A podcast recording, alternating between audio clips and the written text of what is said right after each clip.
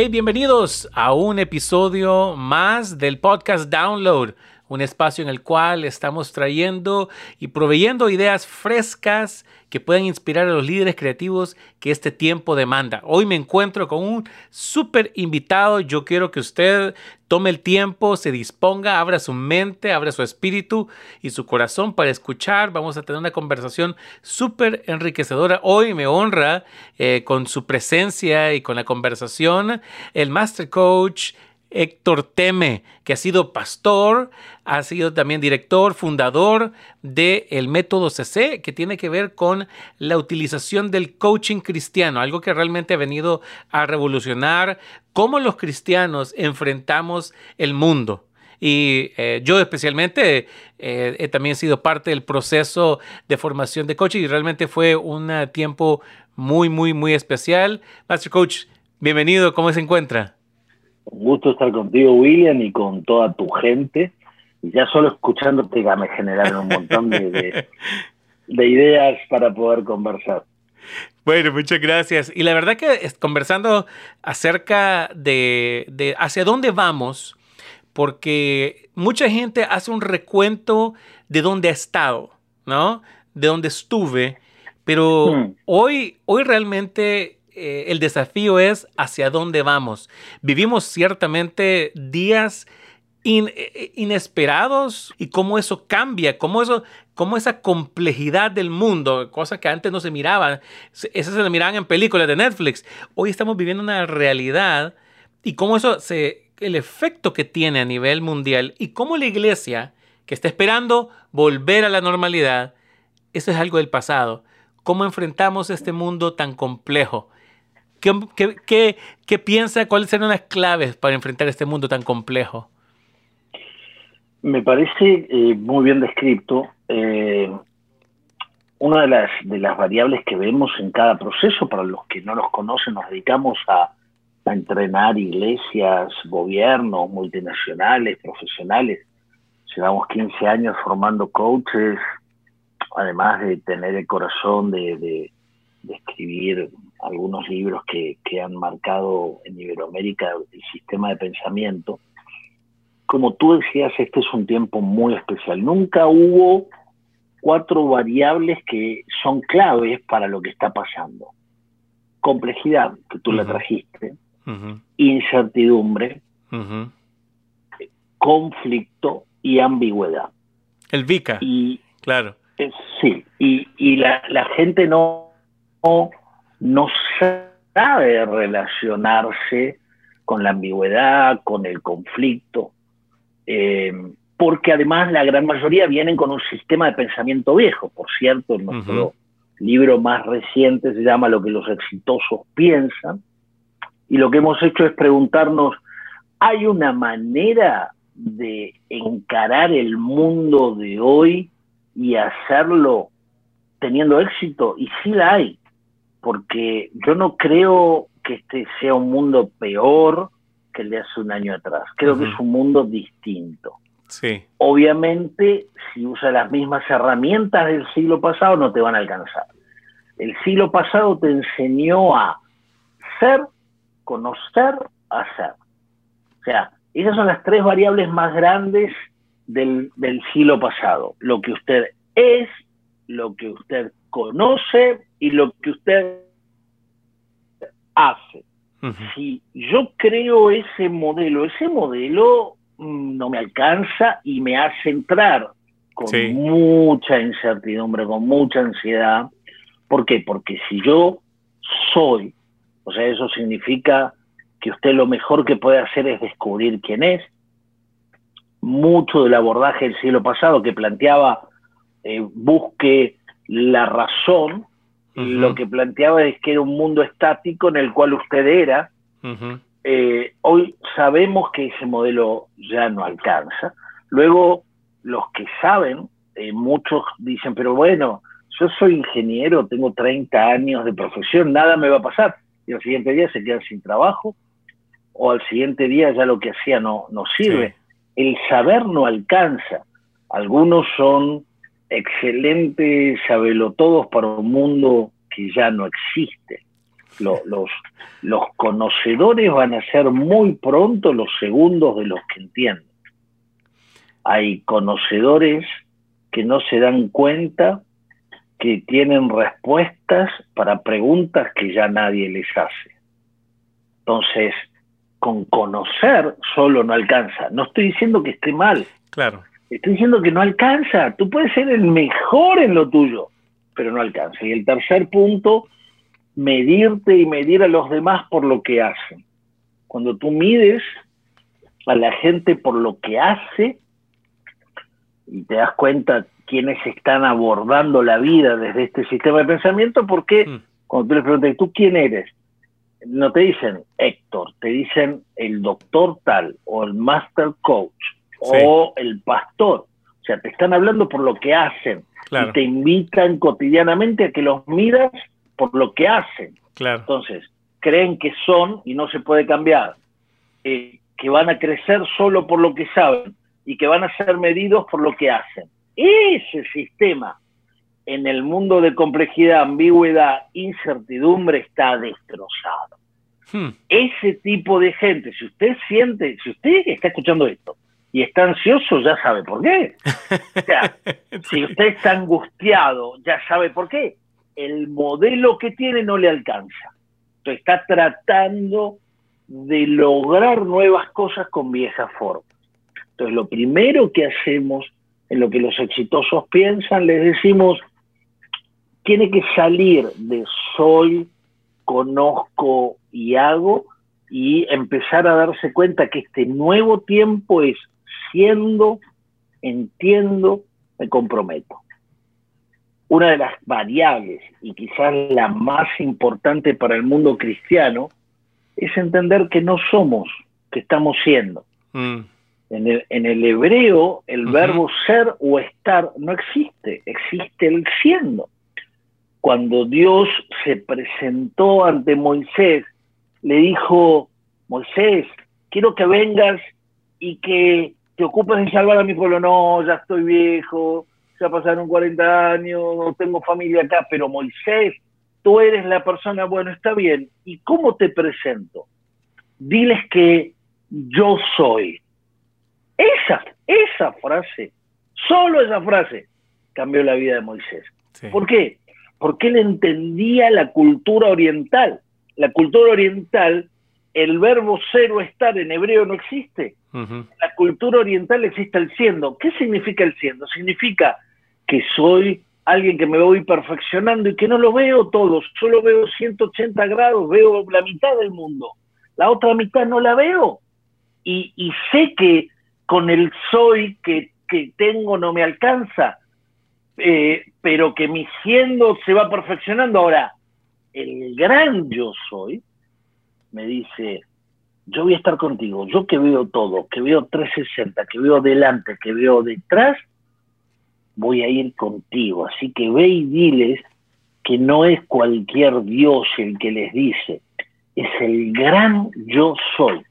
Y en Éxodo 3 se lo muestra que dice que sacó al pueblo y la nube iba eh, delante de ellos de día y el fuego ardiendo los sostenía de noche y nunca se apartaba de ellos. Ese es el gran yo soy. El único que es es Dios. Todo el resto de nosotros estamos siendo. Sin embargo, le creímos a los modelos platónicos y freudianos que nos hicieron creer que somos. Qué interesante, la serpiente fue lo mismo que le dijo a Eva, serán como dioses, cuando en realidad lo que Dios te está diciendo, tranquilo, tú eres un modelo en perfección, pero yo estoy delante tuyo para protegerte, estoy detrás tuyo para cuidarte, iré contigo de día y de noche, nunca me apartaré de ti y estaré en cada momento. Por eso, ser cristiano no es ser un seguidor de Cristo. Uno piensa que ser cristiano es ser un seguidor de Cristo. Mi, mi soy, con todo lo que sé, con todo lo que hago, te sigue. La traducción más literal de cristiano no es ser alguien que sigue a Cristo, sino alguien que se deja guiar por Él. Y cuando yo me dejo guiar por el Todopoderoso, entendiendo que soy un siendo la vida empieza a cambiar. No hay incertidumbre ahí. Puede haber incertidumbre afuera, pero adentro de mi corazón, mi corazón está en paz y gozo a pesar de los problemas externos. Entonces, primer gran punto, si estoy durito en el soy me voy a quebrar rápido, pero si empiezo a tener la flexibilidad del siendo, eso me va a permitir mirar el futuro con certidumbre. lo otro es que en el siendo, mi siendo se relaciona con el futuro como, como un espacio de aprendizaje. Y como sé que el futuro está asegurado, Cristo vuelve, así que no hay nada que nos pueda pasar, Él ya ha vencido, entonces no tenemos ambigüedad porque estamos siendo, vivimos en la aceptación del perfeccionamiento, no tenemos incertidumbre porque Él viene y somos parte de su familia, y a su vez empezamos a relacionarnos a través del lenguaje con la complejidad y con el conflicto. Y ahí viene el segundo punto, que es, no es lo que sé, sino lo que entiendo. Hmm. Según de Corintios 4, 4 es tan importante como Mateo 24. Algunos están leyendo Mateo 24, principio de dolores, la cizaña está creciendo. Déjeme decirle que lo que no le dice ahí para que el diablo no lo escuche, es que del mismo modo que está creciendo la cizaña, que cada vez es más cizaña, el trigo también está creciendo y es cada vez más trigo. Y, Dios no lo corta bajito porque la cizaña cuando es chiquitita es muy parecida al trigo. En cambio, cuando crece, se nota que es cizaña y que es trigo. Y el trigo también crece. Y ahí es cuando la cizaña es cortada. Pero esta es una época de gran avivamiento pero para eso tiene que aprender a pensar como Dios quiere que usted piense, que deje de pensar que usted es y empiece a pensar que está haciendo y se alinee y se deje guiar por el Todopoderoso, por aquel que lo es en todo, que está delante suyo y detrás tuyo, no importa lo que esté pasando. Y 2 Corintios 4:4 dice que el Dios de este siglo cegó el entendimiento de los incrédulos para que no les resplandezca la luz del Evangelio. ¿Qué está pasando en estos tiempos? El Dios de este siglo está cegando el entendimiento de los incrédulos. Segunda Corinto está dirigida a los cristianos. No es una epístola dirigida a los incrédulos, está dirigida a los cristianos. Cuando dice ahí incrédulos, está hablando de cristianos que han oído y no han creído. Y es la palabra en griego apeiteia, de la cual viene la traducción en español apatía. Hmm. Y dígame si no está hablando del mundo de hoy, ¿cuántos cristianos apáticos con fe muerta bien vemos obras? Es una fe que no está activa, es una fe que no está poniéndose en acción, que no, no resplandece, porque el resultado del entendimiento es resplandecer. Y dice, el Dios de este siglo, ¿qué hizo? se dedicó a matar gente, no, se dedicó a cegar qué cosa, el conocimiento no. Hoy apretas un botón y puedes saber, pero con un botón no, no, entiendes. Solamente cuando tienes acceso a ciertos proyectos o procesos puedes entender más que otros. Entonces, hay que contarle a la gente. Deje de pensar que lo va a saber todo. Dedíquese a entender. Y el tercer punto es no esté parado solamente en hacer y creer que porque haces bueno. No, no me quieras mostrar tu fe porque tienes obras.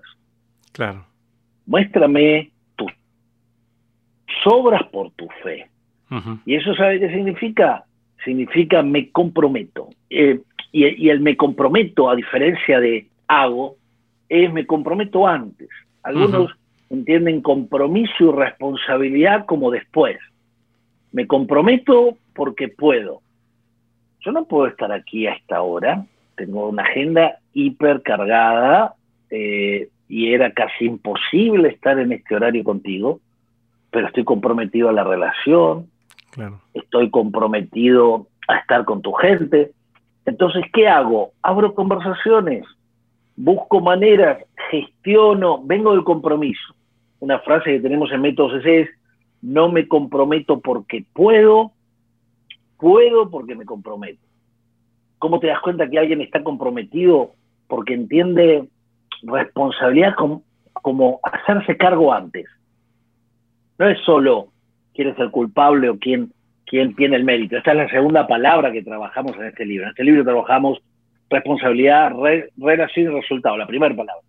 Y decimos responsabilidad es hacerme cargo, pero no hacerme cargo después. Ah, creo que puedo.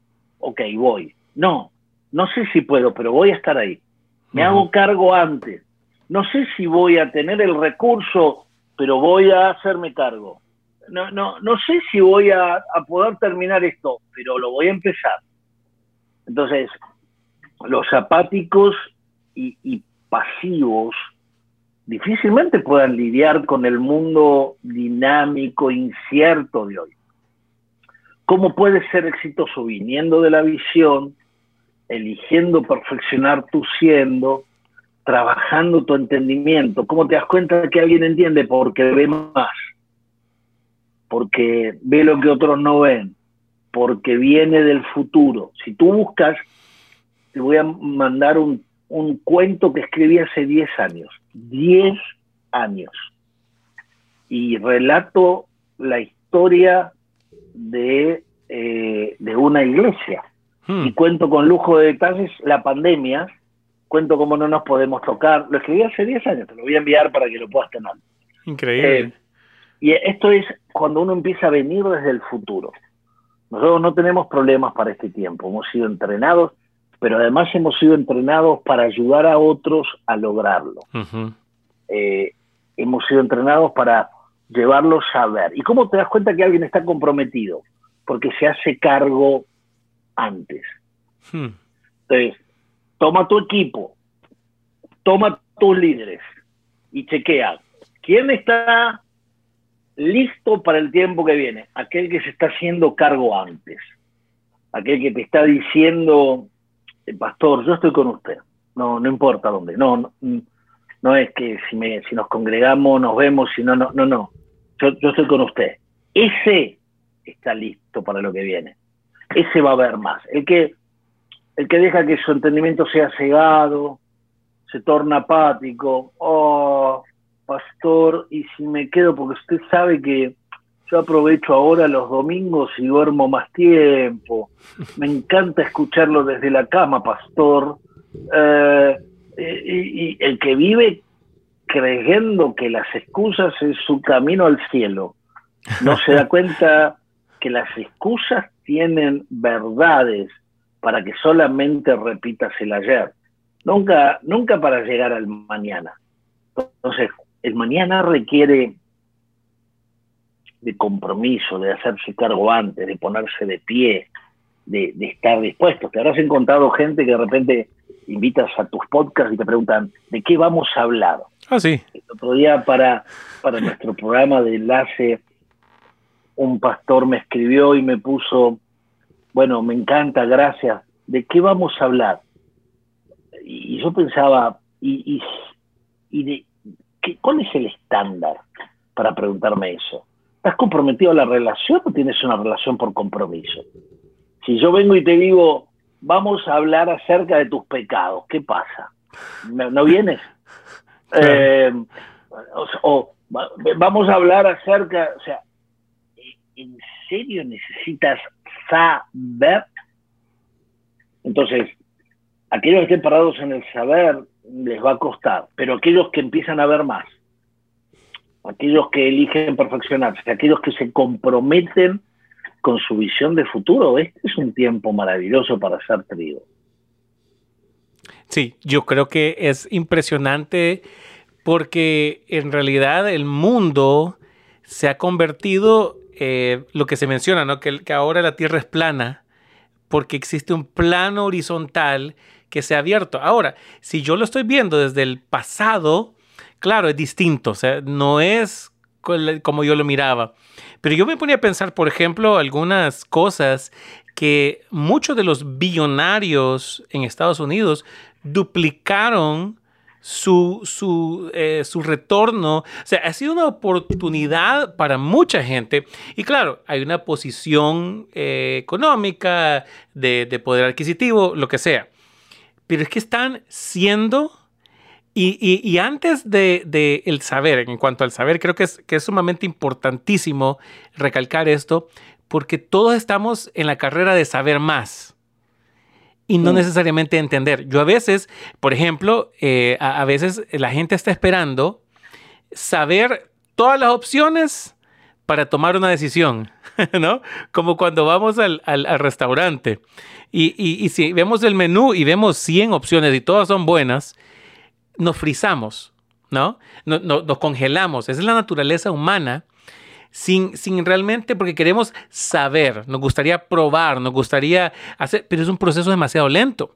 Y si, y si es en algo tan, tan sencillo como, como, ir un, como ver un menú y, y pedir en un restaurante, ¿qué tal en la toma de decisiones de una iglesia? ¿Qué tal en la toma de decisiones de una empresa? ¿Qué tal las decisiones? Porque la velocidad del cambio se ha vuelto abrumador.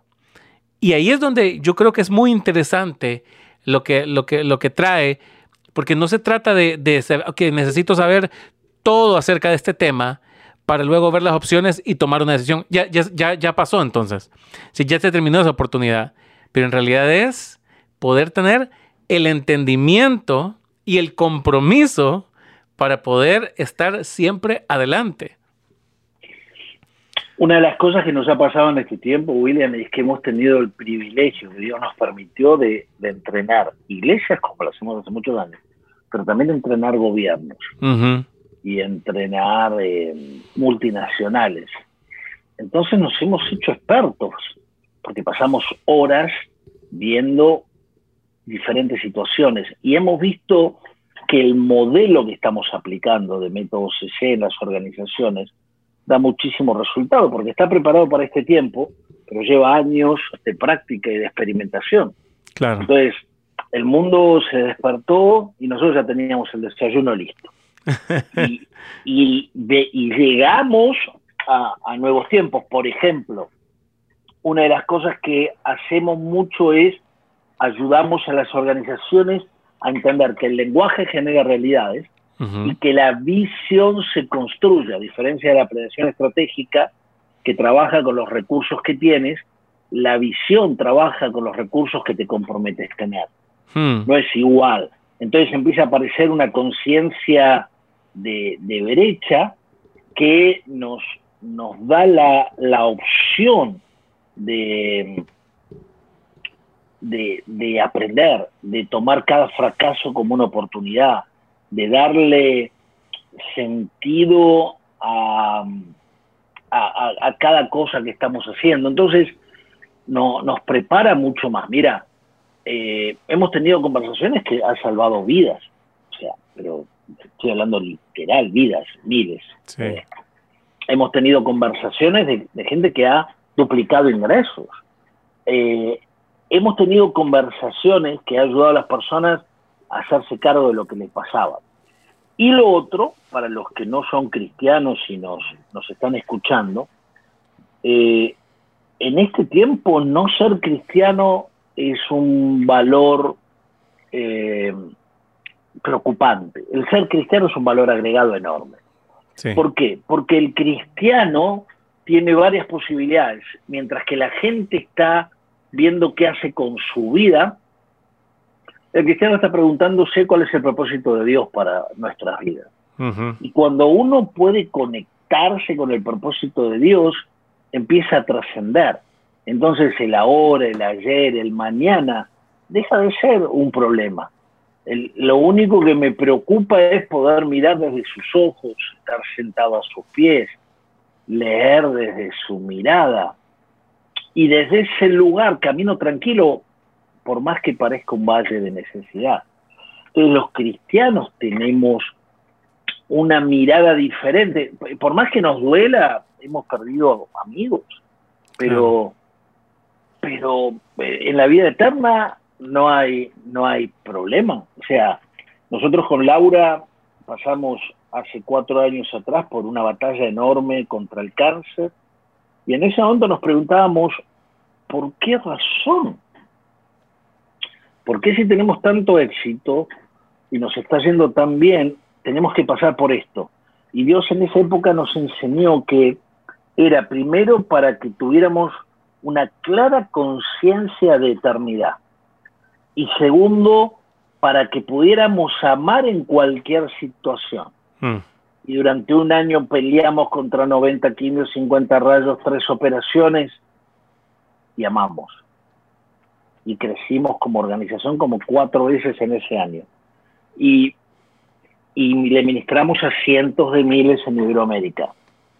Y nos preparó Dios para este tiempo. Cuando la palabra dice, sea como cordero en medio de lobos, ¿Qué está diciendo el Señor? Está diciendo, aunque los lobos te van a comer, porque no es que no te van a comer, te van a comer. O sea, no es que no hay posibilidad de que te mueras, la sal. Claro. Muerte ya está reducida. Tu, conciencia de eternidad. ¿Y qué es eternidad? Que este es otro punto tan interesante. Hmm. Eternidad no es allá, adelante, lejos, incierto eternidad, el concepto de eternidad. ¿Qué, es vida eterna? Vida eterna es sin tiempo. Claro. Eh, recuerda los momentos más gratos de tu vida. No me los cuentes, pero, pero recuérdalos. Seguramente te pasaron volando. Claro. O sea, nosotros llevamos 40 minutos o un, más, 55 minutos conversando y se nos pasó volando. ¿Por qué? porque cuando uno ama, el tiempo cronológico deja de ser una variable.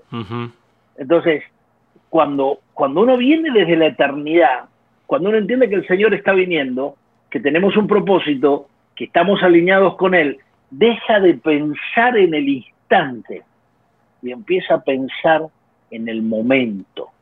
Entonces ya no estamos preocupados por el aliento de cada momento, sino por los momentos que nos quitan el aliento.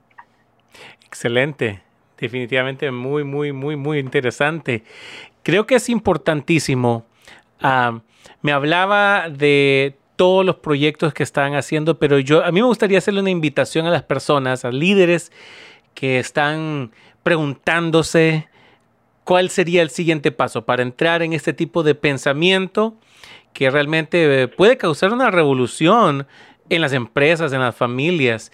La gente eh, puede meterse a método CC y ver una de las formaciones para que puedan eh, realmente poder, eh, no solamente actualizarse, porque hablaba con otro invitado, el, el, Master Coach también, Guillermo Pacheco, y hablábamos acerca de, de, de decir adaptación, también hablaba, hablábamos de actualización o de transformaciones. Creo que hay gente que se está adaptando. O sea, no, las iglesias se cerraron, hacemos por internet, pero siguen siendo la misma iglesia. O sea, siguen siendo las mismas organizaciones, seguimos siendo las mismas personas. Nos adaptamos, nos actualizamos en herramientas. Pero, está, pero, yo creo que eh, parte de esto también es ser transformado. Y creo que lo que ofrece la, la, la institución por parte del Señor eh, definitivamente es eh, el camino a la, transformación. Y realmente, y también tenemos noticias que el libro del cual hoy se ha conversado muy gentilmente, creo que la gente antes decía, no me queda tiempo para leer, ¿no? Es lo que se decía antes. Pues yo creo que hoy hay suficiente tiempo para poder ser transformado. Y este libro tiene la particularidad de que lees una página y no puedes dejar de ir a la otra.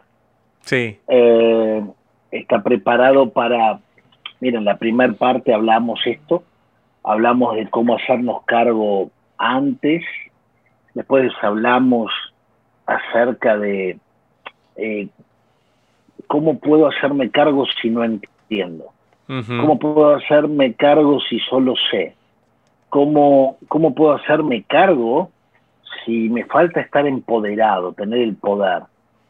después hablamos acerca de, del siendo, como hablábamos recién. Sí. Eh, otro de los puntos que para mí es clave en este tiempo, la, la, ONU y otra cantidad de gente desde hace 20, 15 años atrás empezaron una campaña porque los enemigos tienen la particularidad de que trabajan a largo plazo.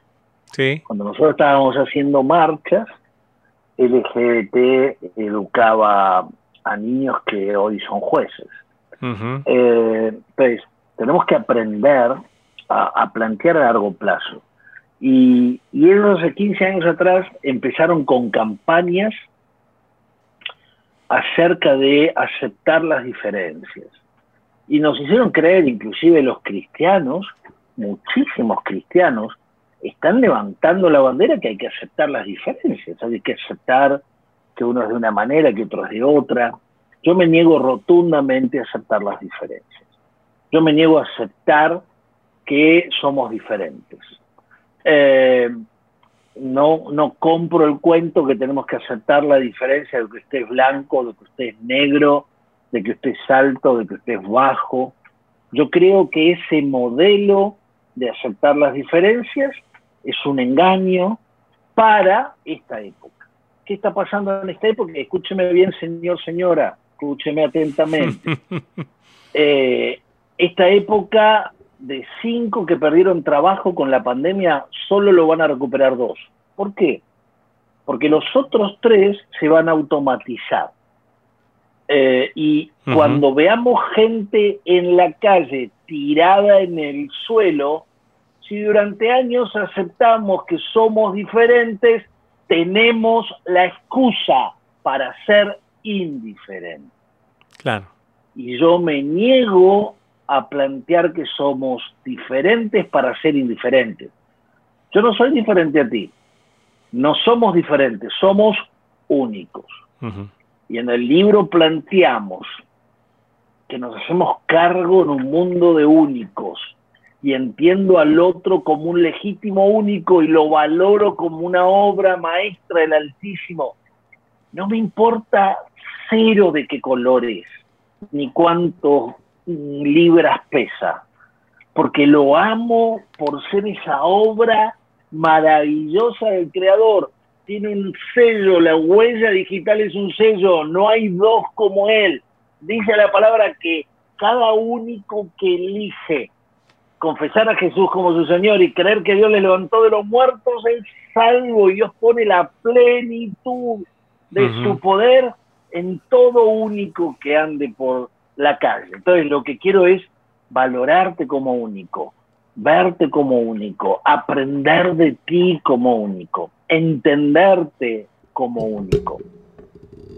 En este libro planteamos que cuando yo empiezo a verte como un legítimo único, estoy abierto a escucharte, estoy abierto a valorarte, estoy abierto a que nos entendamos.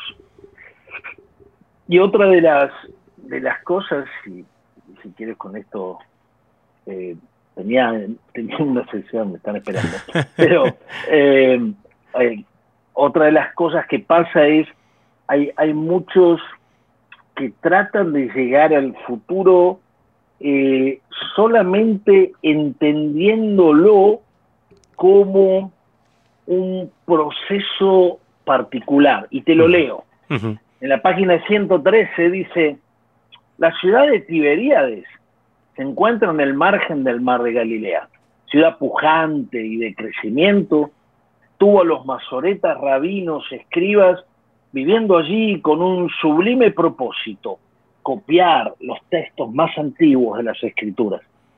Los masoretas estaban transcribiendo las escrituras. Corría el siglo X y habían recibido los textos críticos griegos. Un grupo de ellos tenían la noble tarea de traer al lenguaje de esos tiempos el Génesis, ver cómo los Soferín habían puesto sus notas, cómo el códice de Alepo se hacía parte de sus vidas cotidianas, hacía su estadía al lado del mar de Galilea un tiempo fascinante.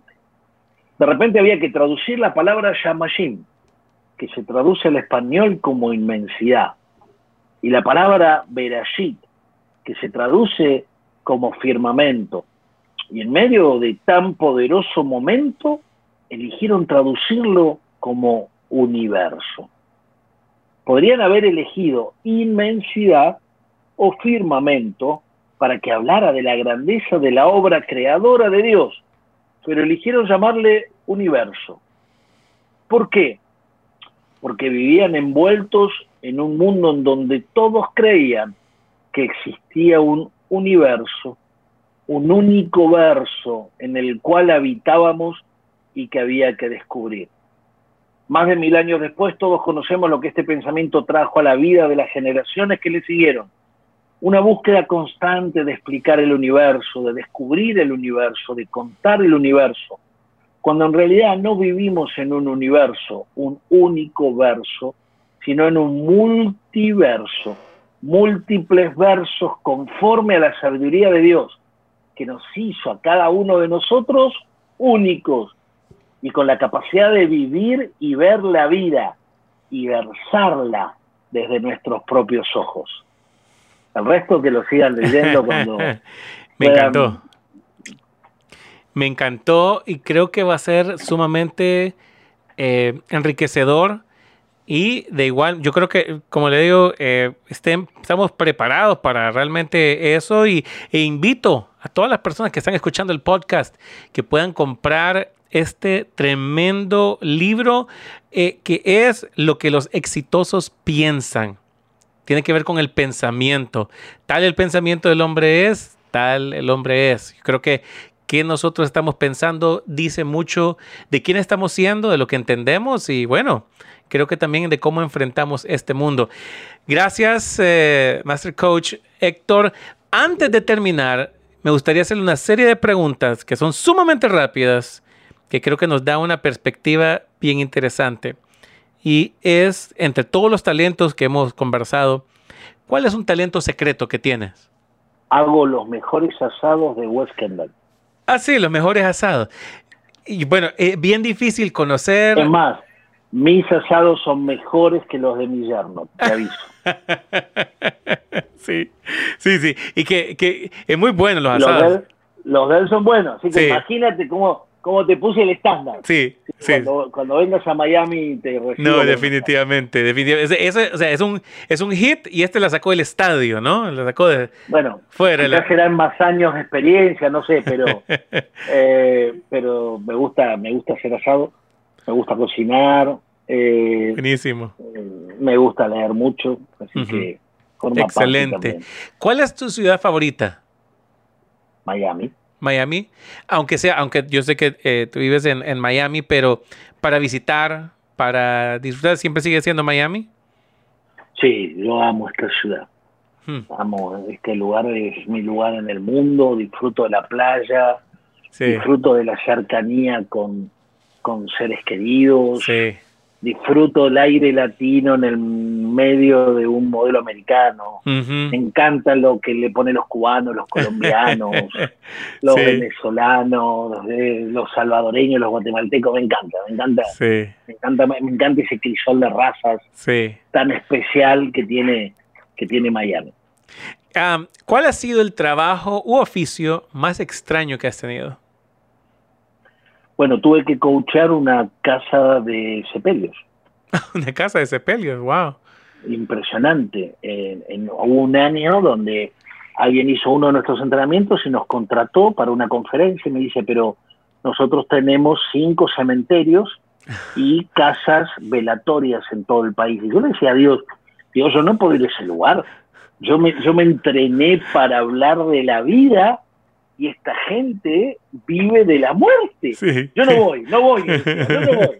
Y yo me decía, ve, ve que ese trabajo yo te lo armé. Hmm. Fue interesante porque eh, trabajé un año con ellos. Y en ese año tuve el, gusto de aprender que el dolor es inevitable, pero el sufrimiento es opcional. Hmm. Hay mucha gente que no tiene la diferencia entre dolor y sufrimiento.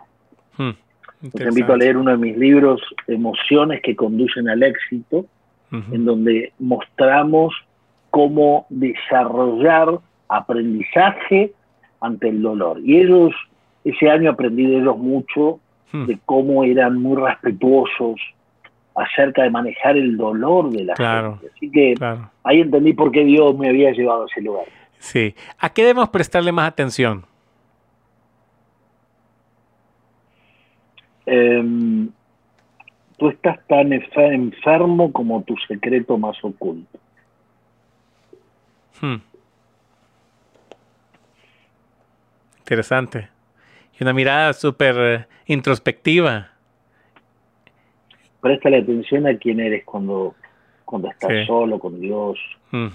Ese es tu, tu, yo más crudo. Ahí se, ahí hay que trabajar. Hmm. Placer culposo, que le llaman en inglés uh, guilty pleasure. En los helados de frutilla. en los helados de frutilla. buenísimo, buenísimo.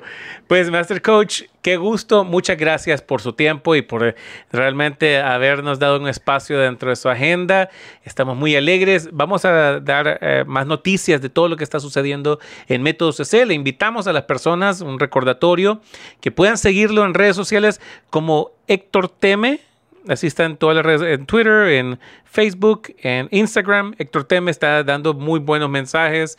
También lo pueden encontrar eh, en Método CC, que eso todo, tiene una serie de formaciones y de diplomados y de capacitaciones buenísimas. Yo sé que se vienen más y mejores. Y bueno, gracias por el tiempo, gracias por su disposición y vamos a vernos muy pronto. Vamos a comer un asado muy pronto. Así será. Aquí o allá o más allá. Así es. Muchas gracias y nos vemos en un próximo episodio. Dios te bendiga.